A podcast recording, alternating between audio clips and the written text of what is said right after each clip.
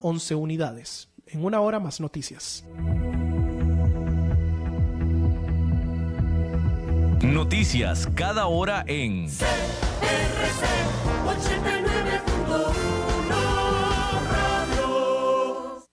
CRC 89.1 Radio y Cadena Radial Costarricense no se hacen responsables por las opiniones emitidas en este programa.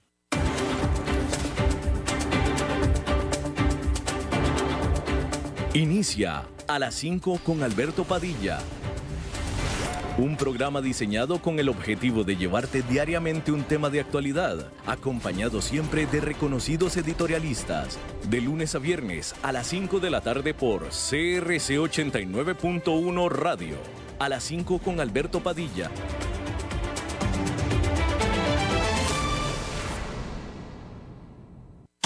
¿Conoces todo lo que ofrece la división marina del grupo VIO? Tienen disponibles motores en dos y cuatro tiempos para pesca artesanal o deportiva, turismo recreativo o transporte, wave runner o motos de agua para uso personal o para tour operadores y hoteles. Además, botes marca Eduardoño y por supuesto, el mejor soporte técnico con personal especializado en motores marinos, capacitados directamente por Yamaha Japón. Recordad que la división marina del grupo VIO llega a todo el país para instalación de motores, entrega de repuestos y accesorios o servicio técnico.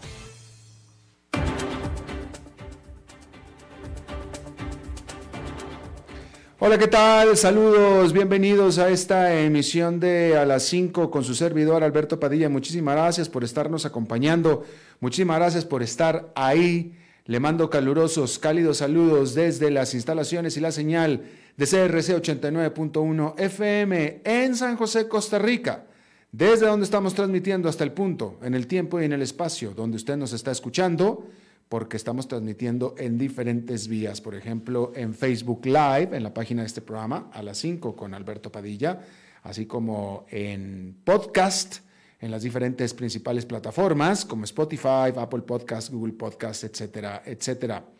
Aquí en Costa Rica, este programa que sale en vivo en este momento a las 5 de la tarde, se repite todos los días a las 10 de la noche aquí en CRC 89.1 FM. En, esta ocasión, detrás de los cristales, tratando de controlar los incontrolables, el señor Nelson Campos y la producción general de este programa a cargo de la señora Lisbeth Ulet. Bien, hay que comenzar diciendo y hablando acerca de la amenaza de regulación que ya es muy real para las grandes tecnológicas de Estados Unidos, porque hoy en día el modelo de negocios de Facebook, de Uber, de Robinhood, etcétera, está realmente amenazado en todo el mundo. Una señal de advertencia definitivamente para los inversionistas que han estado demasiado dispuestos a ignorar los riesgos regulatorios para las empresas de tecnología de rápido crecimiento en los últimos años. Pero ¿qué es lo que está pasando en concreto? Bueno, pues un número creciente de funcionarios electos, de oficiales electos alrededor del mundo, quiere que Facebook pague a las organizaciones de noticias por su contenido. La Corte Suprema del Reino Unido dictaminó que los conductores de Uber son trabajadores y no contratistas independientes y el modelo de Robinhood de corretaje accionario sin comisiones está bajo un intenso escrutinio mientras los legisladores estadounidenses sopesan los próximos pasos a tomar. Los acontecimientos indican que se está acumulando impulso detrás de las amenazas legales y regulatorias y sirven como recordatorio de que los líderes políticos y los jueces efectivamente tienen el poder de forzar grandes cambios en el mercado. Por ejemplo, Facebook decidió esta semana bloquear las noticias de su plataforma en Australia después que los legisladores propusieran una legislación que lo obligaría a pagar a los editores por el contenido. La medida ha provocado una reacción violenta global endureciendo el sentimiento entre los funcionarios electos en el Reino Unido, Canadá, Alemania y Estados Unidos que se han estado moralmente aliando con los legisladores australianos y condenando la medida de Facebook. Por lo pronto, Canadá se comprometió a seguir adelante con una política similar a la de Australia. Y pronto podrían seguir otros. Luego está Uber, que el viernes enfrentó una gran derrota legal en un mercado clave. El Tribunal Superior del Reino Unido desestimó una apelación de la empresa y dictó que los conductores de la aplicación de transporte compartido deberán clasificarse como trabajadores porque la empresa establece las tarifas y ejerce un control significativo sobre ellos. La decisión podría cambiar la forma en que Uber hace negocios en el Reino Unido, lo que podría obligarlo a otorgar beneficios adicionales a los conductores, incluido el tiempo libre pagado y un salario mínimo. Esto obligará a los británicos a pagar más por sus viajes compartidos. Pero a nivel más amplio y generalizado, también podría sentar un precedente para otros trabajadores y empresas que participan en la floreciente economía de los trabajos por pedido, o conocida en inglés como la gig economy. Y este jueves en Washington, una agotadora audiencia en el Congreso también puso el modelo de negocio de Robin Hood en aprietos. Los legisladores se centraron en el hecho de que la aplicación gana dinero vendiendo su flujo de órdenes de compra-venta a creadores de mercado como es Citadel Securities, que luego ejecutan las operaciones. El director ejecutivo de Robinhood, Vlad Tenev, dijo que esta, práctica representa más de la mitad de los ingresos para la empresa. Después de agregar toneladas de usuarios durante la pandemia, Robinhood esperaba salir a bolsa este año. Pero ahora el clima hostil en Washington podría hacerlo más difícil. Los inversionistas no se muestran muy preocupados por la actual circunstancia aún, pero los eventos de esta semana dejan claro que la vida rápidamente podría volverse mucho más difícil para estas empresas. Eso obligaría a Wall Street a dar otra mirada a las aún optimistas expectativas para el futuro. Le adelanto que la entrevista que vamos a tener del programa más adelante va a ser sobre este tema. Va a ser sobre el tema de eh, los choferes de Uber. ¿Cómo me gustaría tener la opinión de tanto del pasajero, o sea, de los usuarios de Uber, como también de los choferes de Uber? Porque aquí hay un punto muy importante. Primero que nada, el, el pasajero, ¿no? Los usuarios de Uber. Usted como usuario de Uber, pues bueno, la pregunta es, ¿usted considera o usted consideraría que el chofer que lo está llevando debiera ser considerado como empleado de Uber? Es decir, que tendría que tener derecho a salario mínimo, a eh, horas extras, a vacaciones pagadas, etcétera, como si fuera un empleado. Probablemente usted me va a decir, sí, pues sí, claro que sí, pobrecito. Eso me va a decir usted muy probablemente. Pero ahora yo le digo, si eso sucediera así, usted tendría que pagar más, mucho más, por su viaje en Uber. Bastante más. Entonces, ya le volvería a preguntar, usted pagaría más por cada uno de los viajes. Bueno, un aumento generalizado de precios de Uber.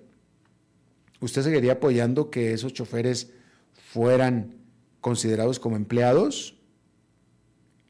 ¿Usted está dispuesto a pagar más para que ellos sean considerados como empleados? Ahora, eso es usted como usuario. Ahora yo le pregunto si hay alguien aquí que maneje Uber, usted que quisiera.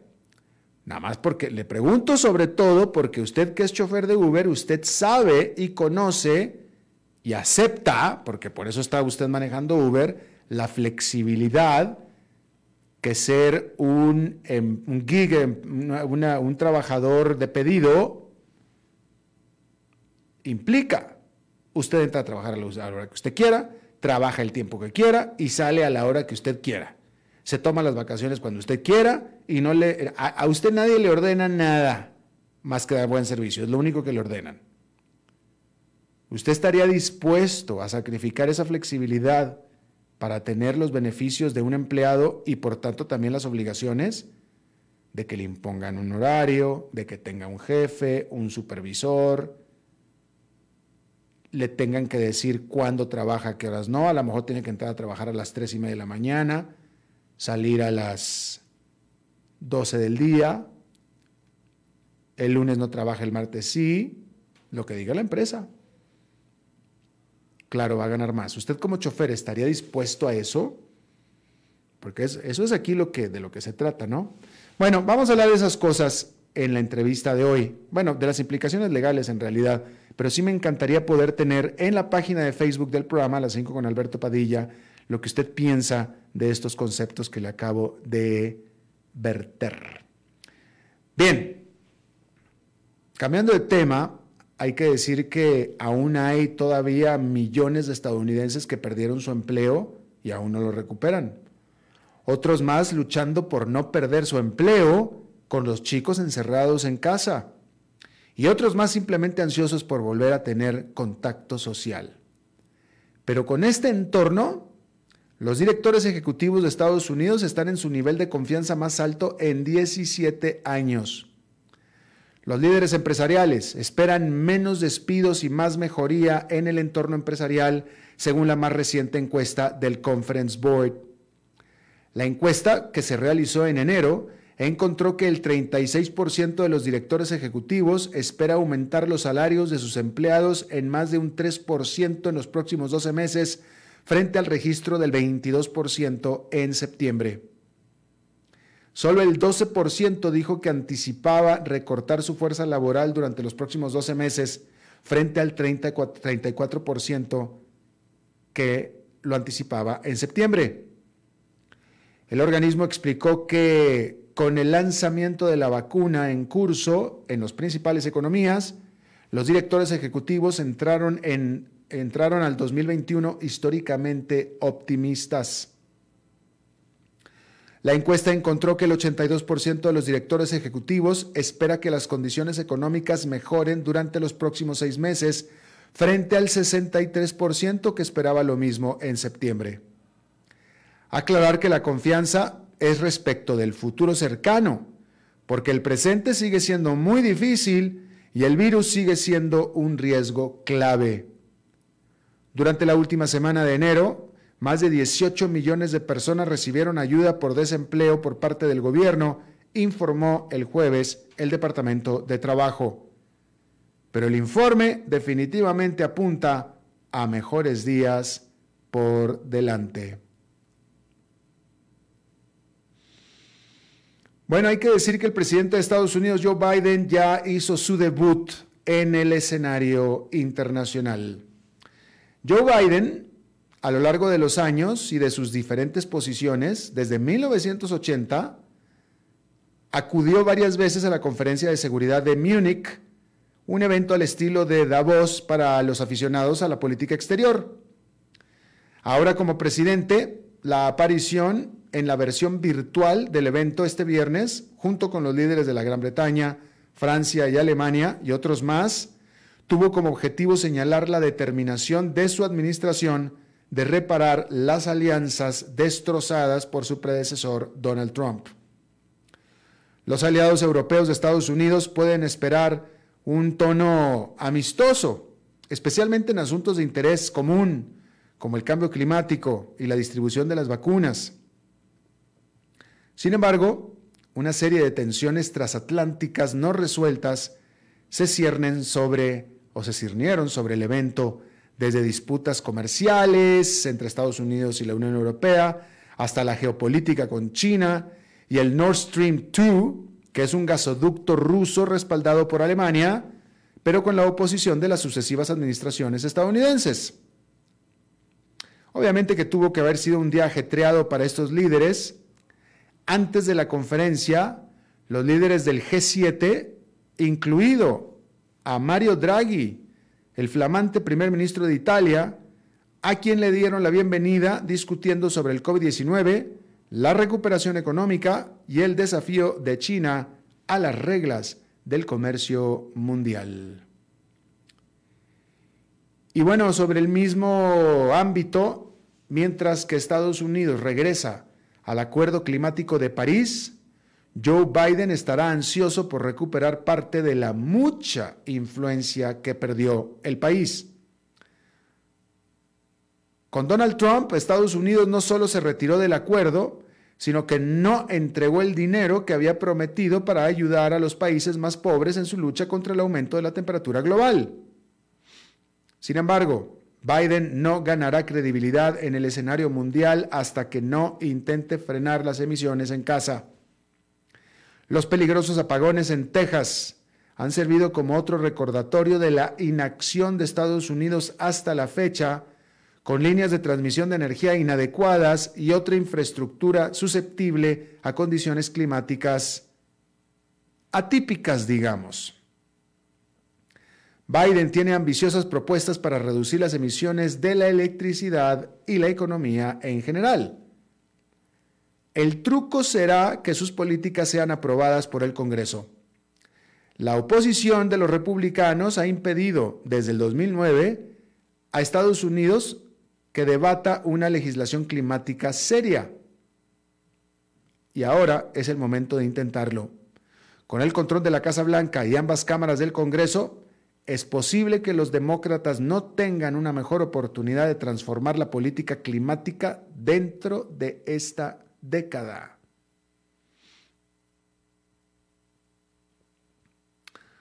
Bueno, la pandemia provocó a principios del 2020 un colapso económico sincronizado. Todos cayeron, todos, al mismo tiempo. Pero un año después, las economías se están recuperando de manera desigual. China ha liderado el grupo. Su rápida supresión del virus y un repunte de la actividad manufacturera mundial le permitieron a China alcanzar para finales del 2020 su nivel de Producto Interno Bruto prepandémico. Pero también se ha abierto una brecha entre Estados Unidos y Europa. El índice preliminar de gerentes de compra de este viernes registró una contracción constante en la zona del euro, mientras que el de los Estados Unidos, que se liberó también este viernes, sigue repuntando. Esto se debe en parte a la voluntad de Washington de aplicar estímulos fiscales. Impulsado por cheques de 600 dólares que se enviaron recientemente a la mayoría de las personas, las ventas minoristas estadounidenses en enero fueron casi un 8% más altas que antes de la pandemia.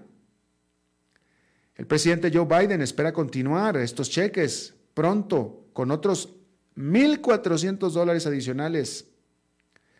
Estados Unidos también está lanzando vacunas más rápido que Europa. El banco de inversión Jefferies espera que la zona del euro crezca a solo aproximadamente la mitad del ritmo de Estados Unidos durante el 2021. Bueno, y en otro tema, el líder supremo de Irán, el ayatollah Ali Khamenei, exigió a Estados Unidos acción, no palabras. Así que probablemente se quejará del gesto que hizo el jueves la administración Biden al decir que estaba listo para las negociaciones con Irán sobre la restauración de un acuerdo nuclear firmado en el 2015 del que ambos países se alejaron. Sin embargo, Irán insiste en que Estados Unidos debe primero levantar las sanciones impuestas por el predecesor de Joe Biden, Donald Trump, pero que Joe Biden dijo que iba a mantener. Si no lo hace para principios de la próxima semana, Irán amenazó con evitar que los observadores nucleares internacionales realicen inspecciones rápidas de los sitios no declarados. Los líderes occidentales han advertido que sería peligroso esto. Quieren que Irán actúe primero, vuelva al cumplimiento y deje de romper los límites del acuerdo impuesto al enriquecimiento nuclear. Ninguna de las dos partes parece disfrutar de la política arriesgada, pero no está claro si la propuesta de Biden puede romper el estancamiento. Un siguiente paso podría ser que el Fondo Monetario Internacional otorgue a Irán un préstamo de emergencia que había sido retenido por instancias de nadie menos que Trump.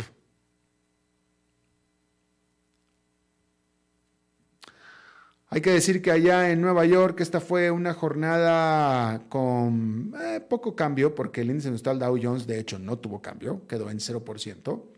El Nasdaq Composite quedó con una ganancia ligera de 0,07%, pero el Standard Poor's 500 cayó 0,19%.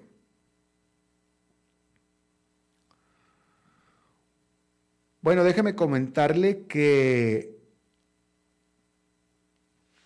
esto nadie lo sabía, bueno, yo ciertamente no lo sabía, pero resulta que Polonia es una potencia mundial en la producción o desarrollo de videojuegos.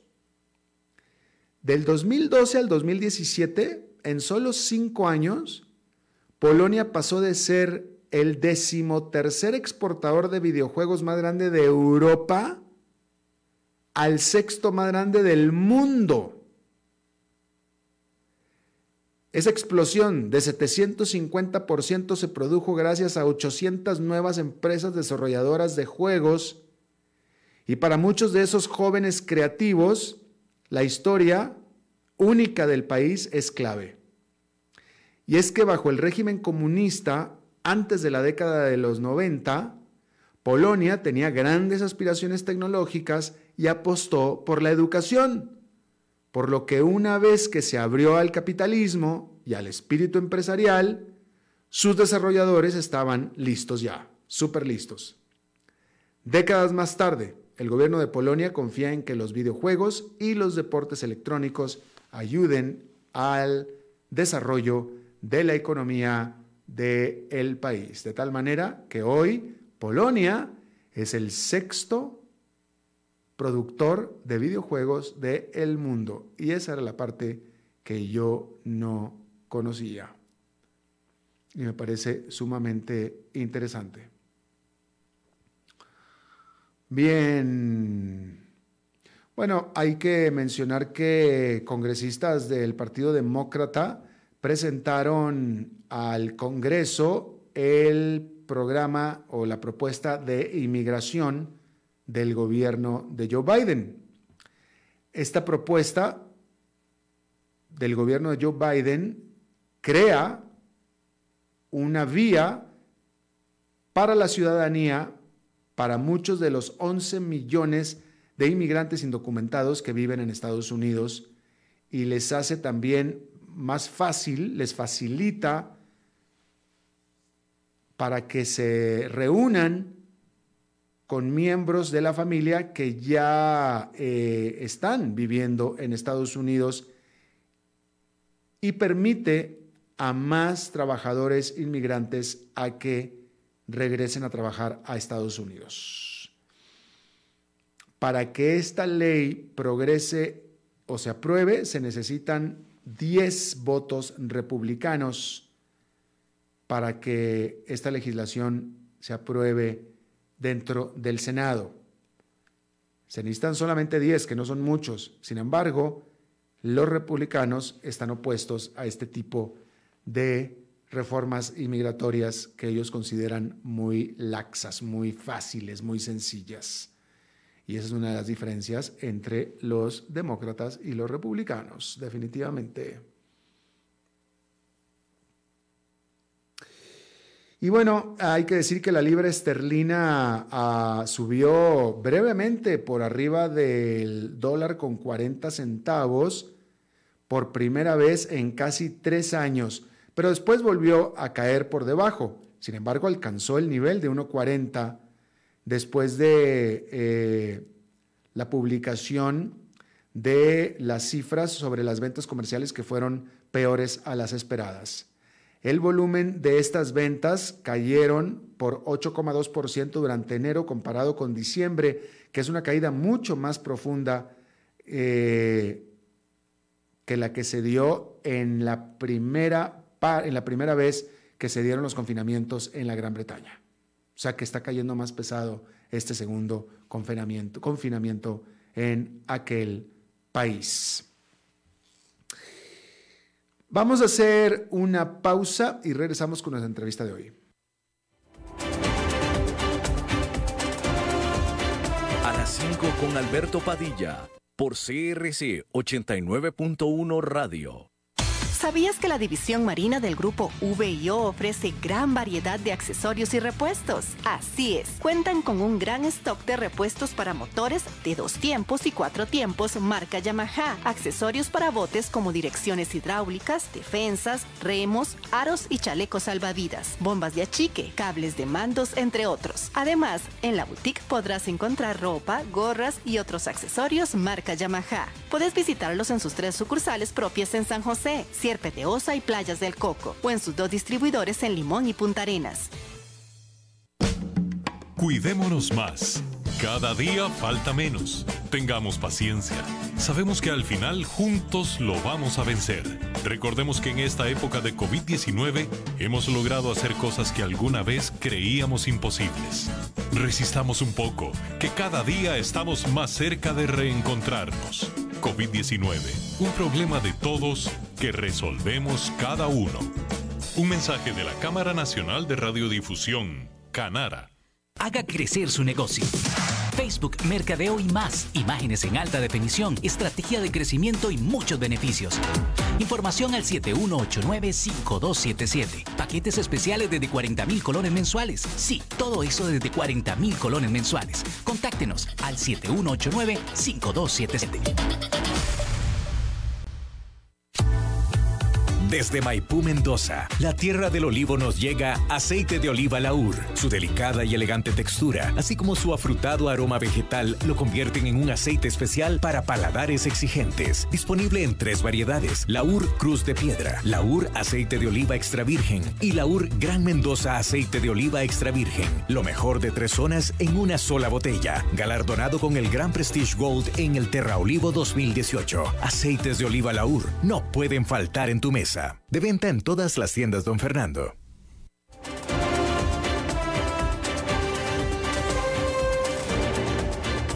Seguimos escuchando a las 5 con Alberto Padilla.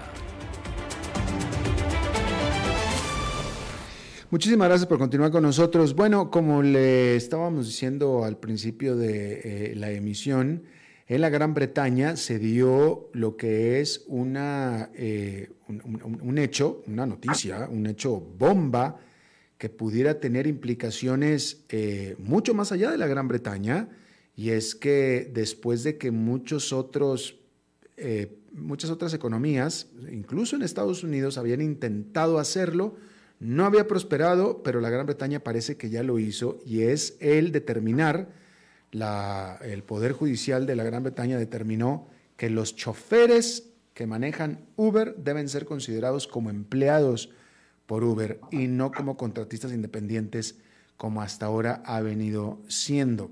Hay que recordar que el éxito de Uber es la capacidad de poder ofrecer un servicio bastante eficiente a un precio pues muy accesible, cuando menos más accesible que lo que veníamos conociendo nosotros hasta ahora, que eran los taxis, que los taxis sí eran empleados.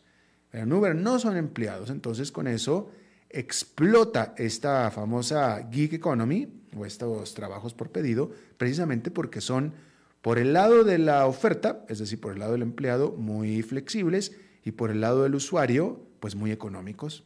Pero ahora se dio esta, esta, eh, pues esta bomba allá en la Gran Bretaña. Yo le agradezco muchísimo a Daniel Valverde. Él es ah, abogado experto en derecho laboral, socio de la firma Esija de San José, Costa Rica, que esté con nosotros. Muchas gracias, Daniel. Buenas tardes, Alberto, y buenas tardes a todos los radioescuchas. Este, bueno, a ver, primero que nada, este tipo de discusión sobre si porque, a ver, para eso traemos al experto, porque yo no soy experto, pero yo lo que la, impresión que me ha dado a mí es que la discusión en los países de América Latina ha sido que Uber se vaya. O sea, que, se vaya por completo porque es un servicio ilegal y que se queden los taxistas como estaban antes. No me parece, y tú me vas a decir si es así o no, que la discusión vaya a que en, el sentido de que no, no, pues, que se quede Uber, simplemente que considere a los choferes como las compañías de taxis consideraban a sus choferes, que son empleados, lo cual tendría eh, implicaciones en los costos, pero eso lo vemos a después. ¿Cuál es la discusión que se da en nuestros países? Bueno, en, Latinoamérica y específicamente en Costa Rica, la particularidad de, de los servicios de transporte es que se consideran un servicio público. Mm. Y como un servicio público, eh, y en muchos de nuestros países, pues es el Estado el que tiene el monopolio sobre el transporte de las personas. Por eso, cuando usted eh, quiere tener una empresa de, de buses o manejar un taxi, necesita una concesión del Estado para poder eh, explotar eh, ese servicio. Entonces, la primera discusión que hemos tenido en nuestros países es si una empresa privada que lo que dice es que, el, que pone a disposición de los usuarios y de los conductores una plataforma para que en conjunto puedan definir eh, precios, eh, cuándo usted me recoge y a dónde me deja, de que si eso es eh, prohibido por la legislación, porque el servicio público es monopólico del Estado, o si es una figura totalmente distinta, pues, en, a lo que estamos acostumbrados por, por el incremento o, o, el mejoramiento de la tecnología. Y habiendo ya superado, pues, esta, esta primera discusión de que si es legal o no, eh, de que Uber o Globo o Uber Eats o cualquiera de estas plataformas eh, de mensajería y de transporte se asentan en los países, pues está la segunda discusión de si son empleados o no, eh, ya sea de la, la, empresa que provee la plataforma o la herramienta para que se pueda desarrollar el servicio. En, en, en, Latinoamérica estamos todavía en esa primera etapa de, de un de un movimiento de, prohibición absoluta de que, de que no, se, no pueden operar en nuestros mercados y, en Costa Rica ah, por lo menos ya estamos viendo que estamos eh, pasando esa segunda etapa de, bueno, eh, ya no, no, estamos claros si es legal o ilegal, pero lo toleramos y si lo vamos a tolerar por, tienen que existir alguna regulación o condición mínima para que operen este tipo de empresas. Eh, déjame, te pregunto nada más para establecer si hay, bueno, si, existe el vínculo. Eh, ¿Tú, tu firma o tú están activamente eh, metidos en, cualquiera de las dos partes? Sí, principalmente a, nivel internacional. es hija como firma, es una empresa iberoamericana cuya casa matriz está en, en Madrid, España. Y principalmente nuestras oficinas en España, pues ha existido, eh, y en ese país en particular, una discusión muy fuerte eh, de, de, esto que estamos hablando el día de hoy, es decir, los repartidores y los choferes que utilizan estas plataformas eh, pueden ser catalogados como, como personas, como contratistas independientes, o si deberían ser tratados como trabajadores. La firma en España. Sí, correcto. Eh, bueno, entonces déjame te pregunto, a ver, déjame te pregunto, de acuerdo a, lo que tú conoces, que lo que eres experto, que es en la legislación de Costa Rica, eh, ¿realmente no queda claro cuál es la figura de los choferes de Uber o la ley es bien específica y claro que queda claro? No, y, yo creo que, como, el socio director de nuestra oficina dijo, este tema de las aplicaciones y de la gig economy es un nuevo gordiano, que lamentablemente eh, nuestros países y a nivel internacional pues no hemos logrado eh, desatar este nudo de esta discusión que generó pues esta, esta tecnología disruptiva como han sido estas aplicaciones. Eh, ¿Y por qué es un nuevo guardiano? Porque nuestras, eh, nuestros poderes legislativos no han sabido regular de manera debida estas, esta nueva realidad tecnológica en la que vivimos y entonces le ha tocado a los tribunales pues dirimir eh, algunas veces caso por caso cuando se está frente a una persona trabajadora y cuando se está frente a una relación comercial, mercantil pura y simple. Y eso es eh, lamentablemente la limitante que tiene eh, discutir estos temas en, en procesos judiciales, que mm, no se sabe a ciencia cierta cuál va a ser el, la interpretación de un juez en particular respecto a ese punto. En el caso particular de Costa Rica, si en este momento no ha existido pues un caso específico donde un eh, de donde una persona que utiliza una de estas plataformas alegue que hay una relación laboral con, con la empresa que provee eh, la aplicación y entonces vamos a tener que delegarnos pues a las experiencias internacionales y tratar de tropicalizarlas a nivel, a nivel nacional. Por ejemplo, en España se habla mucho de, revisar cuál es el control que tiene la aplicación frente a, los, a sus choferes o, repartidores. Por ejemplo, si define unas horas mínimas para, que tienen que trabajar para mantenerse activos en la plataforma, si define las tarifas que, que, puede cobrar la persona a través de la plataforma, se define los términos y condiciones. Y, y, la noción general que también aplicaría para Costa Rica es que entre más control tenga la aplicación eh, eh, sobre las personas, sobre sus repartidores, sobre sus choferes, sobre las personas que la utilizan, es más probable que se consideren trabajadores y no eh, contratistas independientes. Claro. dime una cosa, Daniel, en, estas discusiones, ¿se toma en cuenta el bien para el consumidor, el bien para el ciudadano? Porque me queda clarísimo que aquí ponen como sujeto al, al chofer, ¿no? qué es lo que el chofer quiere o qué es lo que el chofer eh, eh, eh, necesita, o pobrecito chofer, o, si es feliz o no es feliz, y lo que la legislación o lo el gobierno exige. Pero nadie, me parece que nadie habla acerca de qué es lo que mejor para el público, qué es lo mejor para el usuario. Porque hay una realidad, si se llega a, vaya, hay, hay, dos realidades. Una, parece ser que los usuarios están felices con el servicio de Uber, parece ser, en vista del éxito obtenido, y la otra realidad es que si hay un cambio en el status quo, en el sentido de que se consideren como empleados a los choferes, en ese momento las tarifas de Uber van a subir y van a subir considerablemente. Y eso no le va, y, eso, no le va a gustar al consumidor. Una consecuencia, considero, eh, natural, eh, porque eh, el, el centro de la discusión de por qué en este momento no se consideran trabajadores es por lo que mencionas de que eh, la condición de trabajador pues eh, hace o, derivan otros derechos y obligaciones que se tienen que reconocer. Se tiene que reconocer un salario mínimo, se tiene que reconocer el eh, pago de jornada extraordinaria, se tiene que reconocer el, el, aseguramiento ante la seguridad social, el pago de derechos laborales como las vacaciones, el aguinaldo, el triciado mes, etcétera, etcétera. Entonces, claramente estas empresas pues están abocando porque su esquema siga como un esquema meramente mercantil, eh, pero lo cierto del caso es que eh, ha habido toda una discusión internacional eh, de, que no se puede dejar en desprotección a las personas que sus ingresos pues dependen de, de laborar en estas plataformas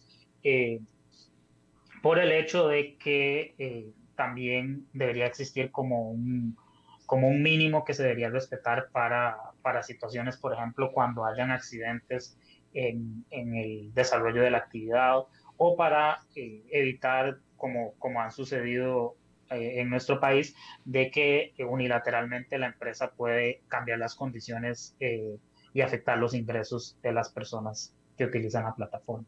Entonces es una, es una discusión muy, muy de dos caras y que hay que tener eh, mucho cuidado eh, con lo que al final se, se decida.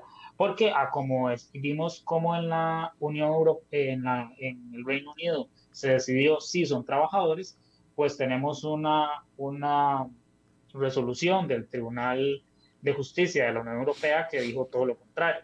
Mm. Y, por ejemplo, tuvimos un referéndum en California el año pasado en el cual los votantes eh, decidieron excluir a las personas que usan estas plataformas eh, de repartidores y de choferes de, de excluirlos de las protecciones eh, laborales del Estado.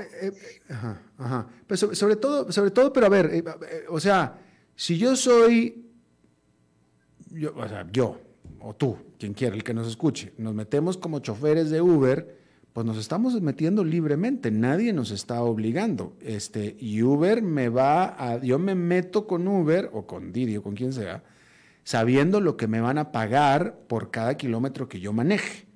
O sea, no, y en el momento en el que yo no quiera manejar más, en ese momento dejo de manejar. Si manejo es porque quiero y porque necesito. Entonces yo ya sé a lo que me estoy metiendo. Yo no, la, la parte que yo no alcanzo a entender es en qué momento yo me meto voluntariamente Me puedo salir voluntariamente, pero sin embargo soy una víctima. Sí, es, es, no, no es tanto un tema de víctima, sino que hay que entender que la, la normativa laboral pues establece ciertos eh, principios, en los cuales uno de los más importantes es uno que se denomina contrato de realidad. Eso significa que eh, usted y yo podemos tener una relación contractual que la catalogamos de mercantil o como un contratista independiente, pero que en el desarrollo de la relación existieron elementos que pudieran laboralizar esa relación comercial. Y esos, esos procesos de, de indebida calificación o misclassification, como se ve en, el derecho anglosajón, eh, son muy comunes, de que usted contrata a una persona como contratista, pero en el desarrollo de la relación eh, hubieron elementos de, de, de, una relación laboral y eso significa que usted tiene derecho pues, a, otros, a, otros, a otros derechos. Y esa es la situación que está ocurriendo pues, con estas plataformas de transporte que en realidad nos está diciendo de que obligatoriamente tienen que ser eh, trabajadores, porque en, Costa Rica y en ningún país latinoamericano ha habido una ley que lo indique de esa manera. Lo que sucede es que en el desarrollo de esa relación, eh, que, que, ahora estas plataformas tienen como comercial, sí existen elementos de laboralidad en esa relación. que uh ya las he mencionado, por ejemplo, el hecho de que eh, dependiendo de cada aplicación, pues usted necesita cumplir un mínimo de, horas para, para mantenerse activo en la aplicación y si usted no labora ese mínimo de horas o no está conectado a ese mínimo de horas, le pueden eliminar de la plataforma. Eh, el, el, hecho de que haya un sistema de puntos y dependiendo de la puntuación que usted tenga, usted lo pueden también eh, eliminar de la plataforma por malas puntuaciones. Eh, que esas las pone el usuario. Que usted se identifica por ejemplo, los, los choferes de Uber, por ejemplo, se identifican con la marca de Uber y, y, la, y la, aplicación en específico es eh, totalmente necesaria para desarrollar la actividad a la que ellos se aplicaron. Entonces, estos han sido como ciertos elementos que se han utilizado eh, tanto en esta resolución del Reino Unido como en diversas eh, resoluciones del, del Tribunal Supremo Español que han definido, eh, como dije inicialmente, caso por caso, si estas personas son trabajadoras o no, estas personas son contratistas independientes. Eh, ahora, entender, es pregunta, pero entender que si, si en cualquier país se determina que efectivamente son trabajadores y que se tienen que formalizar, entonces estos trabajadores van a tener que, perderán la flexibilidad a la que están acostumbrados, van a tener que recibir órdenes, ¿no es cierto? Sí, correcto. El, el, la situación que tenemos de este, de este nuevo gordiano que te mencioné es que mm, las aplicaciones, las aplicaciones quieren una quieren tener una, una, concepción híbrida, en el sentido de que sí hay flexibilidad en el hecho de que usted no tiene un horario definido eh, para trabajar, pero también usted sí está obligado a seguir ciertos términos y condiciones para poder usar eh, la aplicación, como ya lo habíamos mencionado. Si estas plataformas, por ejemplo, eh, se mueven a un esquema de mayor flexibilidad, eh, eliminando estas ciertas restricciones para hacer el esquema aún más flexible, puede ser que se pueda interpretar que estas, que estas personas no son trabajadores. Pero como, como bien mencionas, si más bien eh, eh, internacionalmente se sigue esta tónica de que son trabajadores, pues eso significa que estas aplicaciones podrían eh, en igual medida pues establecer mayores controles respecto a las personas que, que utilizan la plataforma para, para generar ingresos. Ahí se podrían establecer horarios, se podrían dictar órdenes y ahí, eh, ya que se están pagando derechos laborales y habría aseguramiento y habrían otros temas adicionales, pues ahí ya eh, la aplicación tendría un control mucho más rígido de, cómo, de cómo se desarrollan las labores.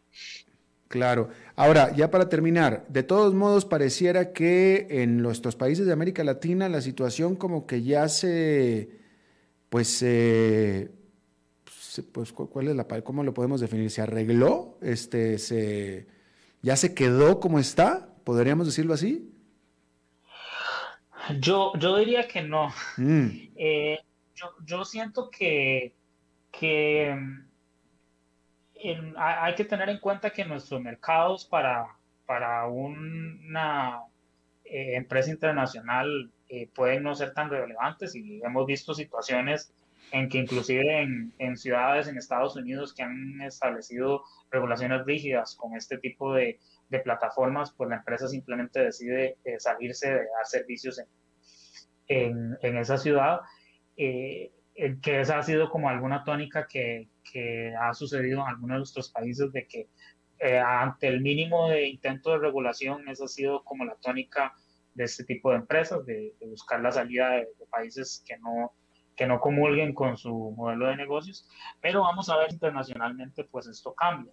Y ahí sí va a ser muy importante que cada uno de nuestros países, para evitar esta confusión eh, que se ve cuando, cuando intentamos resolver estos temas en la sede judicial, eh, sí sería importante que cada país, como está sucediendo en Costa Rica, se busque eh, regular y estandarizar el, el, régimen jurídico que aplicaría a estas, a estas aplicaciones para estar en, evitando esa situación de que puede que en algunos casos o en algún país se, dice esta persona es trabajador y en otros casos y en otras situaciones o en otra aplicación se dice no, este sí es un contratista. Mm. Mm. Eh, rápidamente, un radio escucha pregunta si acaso aquí en Costa Rica a estos choferes le dan una factura a Uber por los ingresos recibidos y por tanto eh, cumplirían con sus obligaciones de profesionista independiente ante la caja del Seguro Social. Sí, eso, eso debería ser la, tónica de, esta, de este tipo de choferes. Si usted genera ingresos eh, por una actividad económica, pues existe la obligación de registrarse al Ministerio de Hacienda, de emitir facturas y igualmente si usted eh, genera ingresos por encima de el salario de referencia de la caja para trabajadores independientes, usted también necesita estar inscrito ante la seguridad social y pagar como trabajador independiente. Pero ahí está de nuevo la discusión de que puede ser que nuestra seguridad social diga no, usted no es un trabajador independiente, usted debería ser un trabajador eh, si, si, así lo considera. Mm. Entonces, de nuevo, lo, lo importante en, este estado es que, que, haya la voluntad política de hacer un esquema, eh, ya sea definirlos como trabajadores o crear un esquema nuevo para, para estas plataformas tecnológicas, pero sí es importante para que exista la seguridad jurídica y, tanto los usuarios como las personas, eh, repartidores y choferes, como las mismas aplicaciones, las mismas aplicaciones eh, tecnológicas sepan cuál es el régimen jurídico que les aplica. Claro. Bien, Daniel Valverde, socio a cargo del área de Derecho Laboral de la firma ESIJA, eh, te agradezco muchísimo que te hayas tomado el tiempo de charlar con nosotros. Con gusto, Alberto. Buenas tardes. Buenas tardes, gracias. Vamos a hacer una pausa y regresamos con Humberto Saldívar. A las 5 con Alberto Padilla, por CRC 89.1 Radio. ¿Sabías que la división marina del grupo VIO ofrece gran variedad de accesorios y repuestos? Así es, cuentan con un gran stock de repuestos para motores de dos tiempos y cuatro tiempos marca Yamaha, accesorios para botes como direcciones hidráulicas, defensas, remos, aros y chalecos salvavidas, bombas de achique, cables de mandos, entre otros. Además, en la boutique podrás encontrar ropa, gorras y otros accesorios marca Yamaha. Puedes visitarlos en sus tres sucursales propias en San José. De Osa y Playas del Coco, o en sus dos distribuidores en Limón y Punta Arenas. Cuidémonos más. Cada día falta menos. Tengamos paciencia. Sabemos que al final juntos lo vamos a vencer. Recordemos que en esta época de COVID-19 hemos logrado hacer cosas que alguna vez creíamos imposibles. Resistamos un poco, que cada día estamos más cerca de reencontrarnos. COVID-19, un problema de todos que resolvemos cada uno. Un mensaje de la Cámara Nacional de Radiodifusión, Canara. Haga crecer su negocio. Facebook, Mercadeo y más. Imágenes en alta definición, estrategia de crecimiento y muchos beneficios. Información al 7189-5277. Paquetes especiales desde 40 mil colones mensuales. Sí, todo eso desde 40 mil colones mensuales. Contáctenos al 7189-5277. Desde Maipú, Mendoza, la tierra del olivo nos llega aceite de oliva Laur. Su delicada y elegante textura, así como su afrutado aroma vegetal, lo convierten en un aceite especial para paladares exigentes. Disponible en tres variedades: Laur Cruz de Piedra, Laur Aceite de Oliva Extra Virgen y Laur Gran Mendoza Aceite de Oliva Extra Virgen. Lo mejor de tres zonas en una sola botella. Galardonado con el Gran Prestige Gold en el Terra Olivo 2018. Aceites de oliva Laur no pueden faltar en tu mesa. De venta en todas las tiendas, don Fernando.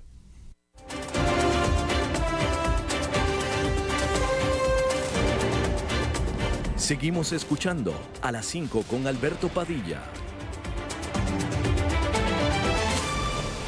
Bueno, como cada viernes, el segmento de Humberto Saldívar. Humberto. ¿Qué tal, Alberto? Bien, todo bien, afortunadamente. Oye, me gustaría hacer este segmento un poquito más dinámico, haciéndote una pregunta más bien y, comentando sobre un tema que, me ha generado mucho ruido, pero que a la vez, este, pues es un tema de discusión interesante, que es varios eh, artistas del medio están siendo ahorita candidatos a, ciertos partidos, inclusive a la gobernatura de algunos estados de, México, ¿no? Esto a nivel negocios, pues es preocupante, pero también me hace pensar por el otro lado, bueno, ha habido artistas como Arnold Schwarzenegger, que estuvo en, en California, y otros que están estudiados. Entonces, ¿qué, qué, qué paradigma estamos enfrentando ahorita? Porque muchas veces el paradigma es, eh, pues estamos acostumbrados a una línea, pero no sabemos qué es peor. ¿Qué piensas tú al respecto de esto? No, bueno, yo soy de los que digo que zapatero a tus zapatos, es decir, eh, eh, el, problema con la manera en la que elegimos a los políticos en nuestros países es que los elegimos por popularidad, no por capacidad, que es algo diferente a lo que sucede en el resto del planeta, ¿no? Eh, entonces, este, y, y por eso pues, tenemos un riesgo muy grande de tener eh, políticos electos o oficiales electos que pues estarán muy guapos y cantarán muy bien y este, serán muy famosos, pero pues no saben, no tienen ni idea de, lo que se debe hacer en la oficina que van a ocupar y ese es un gran problema. De acuerdo, y, lo, que me preocupa, bueno, es que es eh, pan y circo, ¿no? O sea, al final eh, estamos en una época que el circo mediático funciona más que la eficiencia. Y, eso no pasa en, la iniciativa privada. O sea, en la iniciativa privada tú tienes que ser eficiente y preocupa que alguien que, que, ojo, no estoy diciendo que todos, a lo mejor, y he visto algunos candidatos como, no sé, pues Lupita Jones, que a lo mejor, eh, si bien eh, es alguien mediático, en algún momento estuvo, tuvo responsabilizar de, responsabilidades de administrar algo o Gabriela Goldsmith, que, que ya tiene una profesión, pero y luego ves a, a, a, Blue Panther o a Tinieblas, que inclusive son candidatos, y dices, bueno, ¿qué, es lo que estamos viviendo? Imagínate que alguien como ellos eh, estén administrando alguna pues no, no, bueno, pues, eh, algún país, ¿no? Cuauhtémoc Blanco, el futbolista, de ser futbolista pasó a ser gobernador del estado de Morelos.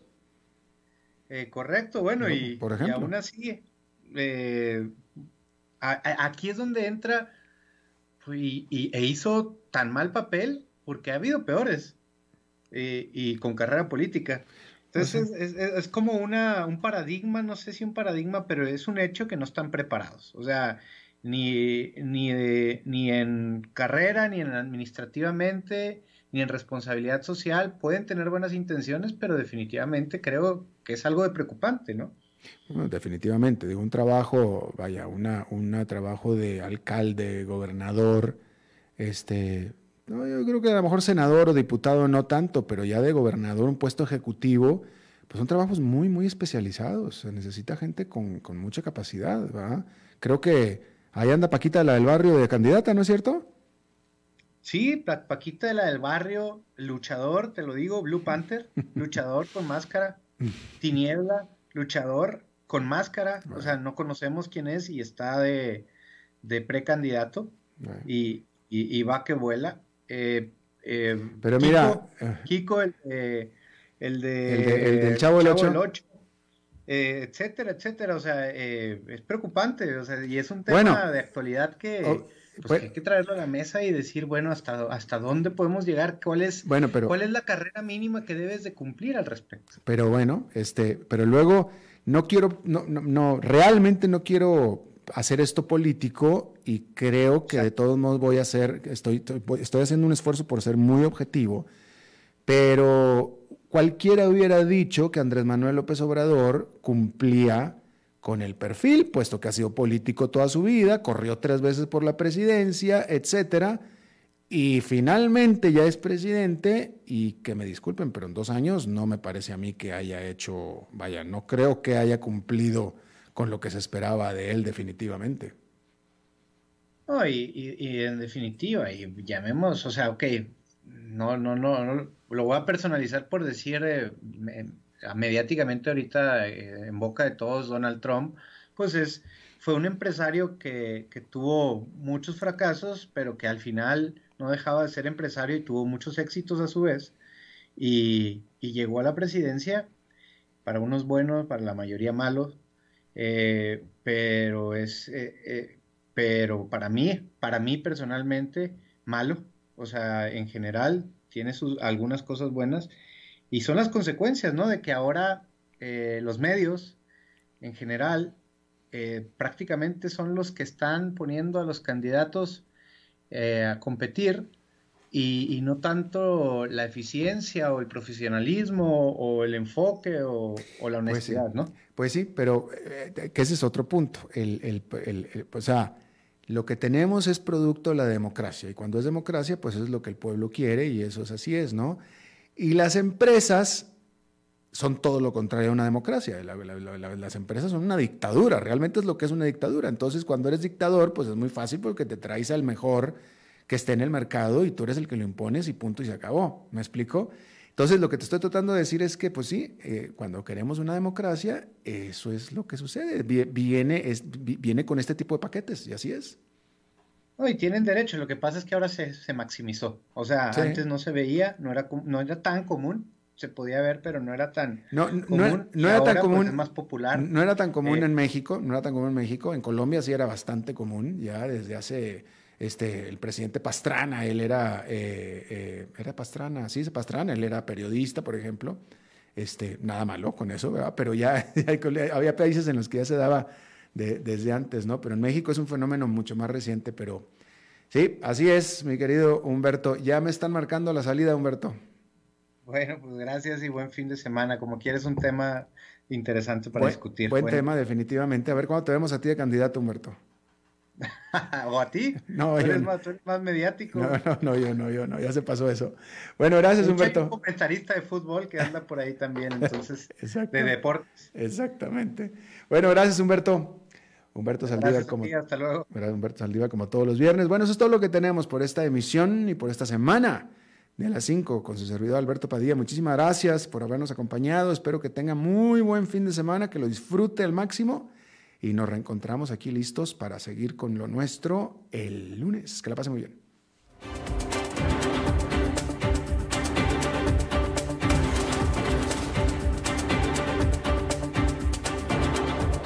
Concluye a las 5 con Alberto Padilla.